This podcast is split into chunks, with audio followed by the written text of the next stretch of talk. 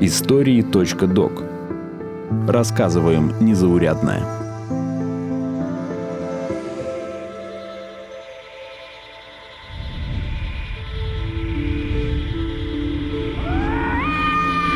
В глухих джунглях Филиппин уже тысячу лет обитает таинственный асванг.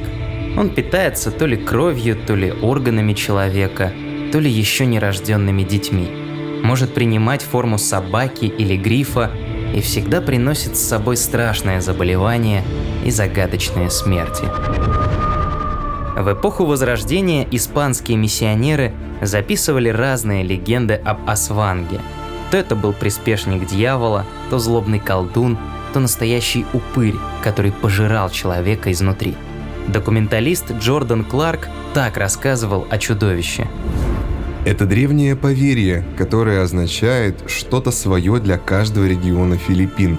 Убежденность в том, что Асванг – главный источник всех бедствий, была очень распространена среди местных до колонизации. Это был способ объяснить болезни, смерти или выкидыши, а также повод заручиться помощью шамана, чтобы исцелить человека и победить духа. Единого понимания, кто такой Асванг и даже как он выглядит, никогда не было. Но в 20 веке, впервые за долгие сотни лет своей жизни, он появился перед филиппинцами во плоти. И помогли ему в этом, как ни странно, сотрудники ЦРУ. Привет, меня зовут Руслан Жигалов, и это второй эпизод подкаста «Истории.док», посвященный военной антропологии. Сегодня я расскажу о том, как военную антропологию используют на Западе и почему легенды порой эффективнее даже самого страшного оружия. Как мне вселять ужас в сердца грешников с такой крохотулей, а? Что скажешь? А зачем тебе оружие? Дави их интеллектом. До Второй мировой Эдвард Лансдейл работал рекламщиком в Сан-Франциско. Среди его клиентов числились компании Nestle, Wells Fargo и Levi Strauss. На военную службу он поступил в 1943 году и был сразу же завербован в недавно сформированное ОСС – Управление стратегических служб. Лансдейл стал основоположником психологических операций, он и его команда использовали маркетинговые стратегии на ТВ, по радио, в газетах, журналах и даже комиксах, чтобы демонизировать Японию и Германию и заручиться поддержкой союзников. Когда одна война закончилась, талантам Лансдейла нашли другое применение – на Филиппинах. Там после окончания войны вспыхнуло восстание, которое возглавила народная армия Хукбалахаб – во Второй мировой хуки сражались бок о бок с американцами против японских оккупантов, а по ее окончании против центрального правительства и военных советников из США. Вожди Хукбалахапа были убежденными коммунистами, поэтому армия не только освобождала острова от японцев, но и раздавала земли крестьянам. Это привело к противоречиям между хуками и правительством Филиппин, многие из членов которого сотрудничали с японцами в годы оккупации. Лансдейл вспоминал. Любопытно, что филиппинские и американские офицеры почти не упоминали политические и социальные факторы, когда инструктировали меня. Они касались почти исключительно военного положения, словно военное дело было единственным осязаемым фактором, который они могли уловить. Боджек, уверен, ты согласишься, что американские военные герои. Не соглашусь. Может, некоторые военные герои, но не все. Многие военные дебилы. Многие люди сами по себе дебилы. Если вы даете дебилу автомат и разрешаете убивать людей, это не делает из дебила героя. Лансдейла страшно бесили методы филиппинских военных. После боевых столкновений они не оставляли в живых никого из хуков, и ему некого было допрашивать. Он не мог продвинуться дальше и понять, с кем именно он воюет. Ходит байка, будто сытый по горло поведением своих бойцов, он взял отрубленную голову повстанца и начал ее допрашивать. Чем дольше голова молчала, тем больше злился Лансдейл. Дошло до того, что он начал бить голову. К нему подбежал один из солдат. Полковник, он мертв. Сэр, он не может с вами разговаривать. Лансдейл улыбнулся. Нет, тупой ты сукин сын, конечно, не может. Но мог бы, если бы вы не были настолько тупыми, чтобы убивать их всех. Неизвестно, действительно ли случился этот эпизод, но филиппинцы стали чаще брать противника в плен. Эдвард Лансдейл лично допрашивал пленных хуков. Он понимал, что самые эффективные методы войны основаны на убеждениях противника.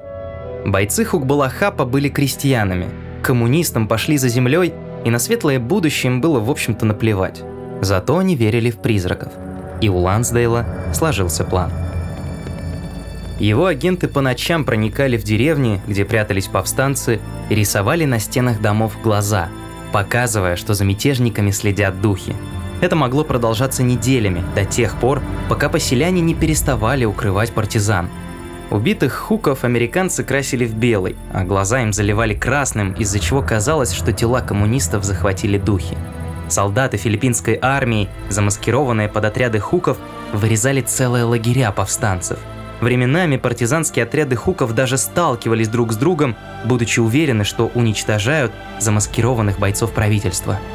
С низколетящих самолетов при помощи громкоговорителей американцы транслировали примерно следующие сообщения. «Ты прячешься внизу! Мы видим тебя, твоего командира и сослуживцев! Мы идем, чтобы убить их! Тебе, нашему тайному другу, я говорю спасибо! Беги и прячься, пока тебя не убили. Извини, я не могу назвать тебя по имени. Спасибо и до встречи.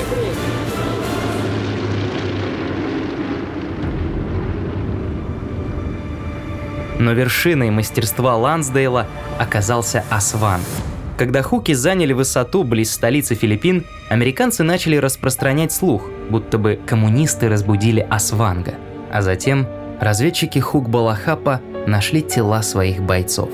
Те висели на деревьях, в них не осталось ни грамма крови, а на шеях виднелись следы укусов.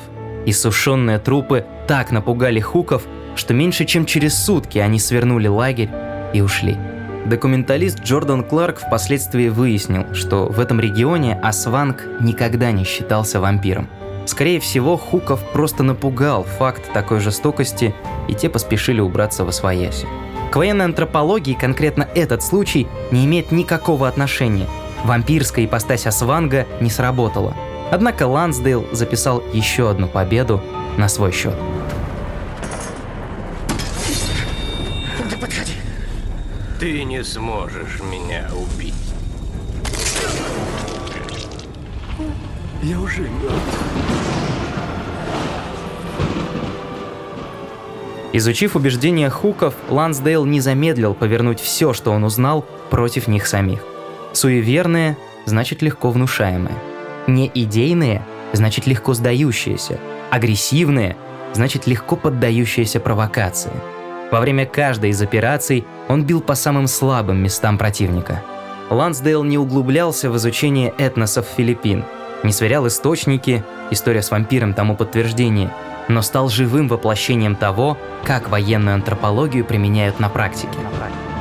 Один из последних примеров такого подхода – Ражава. Это самоназвание курдских областей на северо-востоке Сирии. До 2019 года там работала группа американских антропологов, которые помогали курдам построить свой анклав в разгар гражданской войны в Сирии – когда курды объявили о независимости, в Рожаве проживало более 200 тысяч арабов, ассирийцев и армян. Чтобы сгладить назревающий межэтнический конфликт, американцы убедили курдов поставить на главные должности в полицию и в местное самоуправление и арабов, и ассирийцев, и армян. И оформили это как федерацию. Это помогло. Журналист Игорь Дмитриев писал, Племенная структура арабов и партийно-революционная сеть рабочей партии Курдистана никак не сращивались. А вот американцам удалось. Они уговорили курдов передать минимальные политические полномочия шейхам племен. А чтобы там не было вооруженного сопротивления, предоставить племенам полицейские функции. Конечно, по старой арабской традиции, те запустили поборы на дорогах, но в допустимых размерах. Теперь вот смотрите, дружба жвачка. Но такой подход работает не всегда. Например, работа антропологов не уменьшила потери американских военных в Афганистане, которых там называли не иначе как оккупантами. Но аналитика регионов в США поставлена на поток, и даже если не приносит сиюминутной выгоды, позволяет планировать в долгую. США не единственное государство, которое, прежде чем рваться в бой, изучает противника. Например, Франция не просто приняла, а адаптировала под себя англо-американский подход к антропологии. Над французами и их армией у нас вообще-то принято посмеиваться. Думаю, многие видели мемы про их любовь к белому флагу или карикатуры, где вместо оружия у них багет. Но французская армия – одна из самых боеспособных в Европе. В Африке Франция держит постоянно сменяющийся контингент в 6 тысяч бойцов. Их базы расположены в Нигерии, Чаде, Мавритании, Мали и в бывших колониях – Сенегале, Габоне и Кот-д'Ивуаре. Для операций там французы в середине нулевых спроектировали вертолетоносцы типа «Мистраль», Одно такое судно вмещает 18 вертолетов, 60 БТР, 70 грузовиков, 13 танков и 500 солдат. Участие Франции в операциях за рубежом прописано в Белой книге военной доктрине по национальной безопасности. Та делает упор на сбор информации силами гражданских или военных специалистов, прежде чем начать боевые действия. Согласно положениям книги, введение войск – крайняя мера – но в таком случае Париж должен быть готов развернуть 15 тысяч бойцов при поддержке специалистов-антропологов.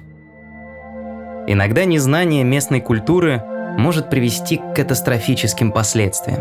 И я говорю не о стычке с местными из-за коротких шорт где-нибудь на юге, о настоящих восстаниях. Именно так случилось в Британской Индии в 19 веке. Зимой 1857 года английские офицеры начали раздавать местным солдатам новые винтовки. Неизвестно, была ли это диверсия или слух появился случайно, помноженный на богатую фантазию туземных жителей, но среди индусов и мусульман сложилось мнение, будто бы упаковка новых патронов пропитана свиным и коровьим жиром. Корова была священным животным в индуизме, а свинья – нечистым в исламе – Говорили, будто бы таким образом британские офицеры открыто насмехались над своими бойцами и их религией. Держа в одной руке винтовку, а в другой упаковку патронов, последнюю приходилось вскрывать зубами. А значит, индусы и мусульмане так или иначе пробовали на вкус свиной и говяжий жир. На самом деле, промасленная упаковка для патронов не содержала ни того, ни другого. Но кого из оскорбленных солдат это интересовало? Стрелки отказывались надкусывать упаковки с патронами и проводить тренировочные стрельбы. Тех, кто не желал подчиняться, отправляли на каторгу и били плетьми, срывали погоны и публично проклинали. Уже в апреле среди индийских бойцов-сипаев на северо-западе Индии начались первые беспорядки. Через несколько дней регион охватило полноценное восстание. Попавшихся на глаза европейцев жестоко убивали, британских офицеров истязали, а их дома сжигали дотла. Солдат Ост-Индской компании отчаянно не хватало. И в Индию отправились корабли с бойцами из Сингапура, Китая, из фронтов только окончившейся Крымской войны. Подавить сопротивление удалось лишь два года спустя. Система управления Индией была изменена и превратилась в так называемый British Raj. Ее главной особенностью было прямое управление из Лондона с учетом местных традиций. В прокламации королевы Виктории говорилось мы отказываемся от права и желания навязывать свои убеждения нашим подданным. Нашей королевской волей является то, чтобы никому не причиняли беспокойства по причине их религиозной веры. И мы строго требуем от всех, кто находится у власти под нашим началом, воздерживаться от вмешательства в религиозные убеждения любого из наших подданных была реорганизована индийская армия. В отряды теперь набирали представителей одного племени. А для управления регионами были разработаны целые этнологические теории. Бритиш Радж в Индии продлился еще целое столетие.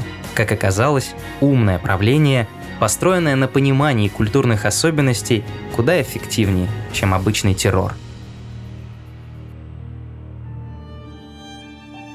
Это был второй эпизод подкаста «Истории.док», посвященный западным примерам использования военной антропологии. В следующем эпизоде я расскажу о российских военных антропологах и ученых-разведчиках.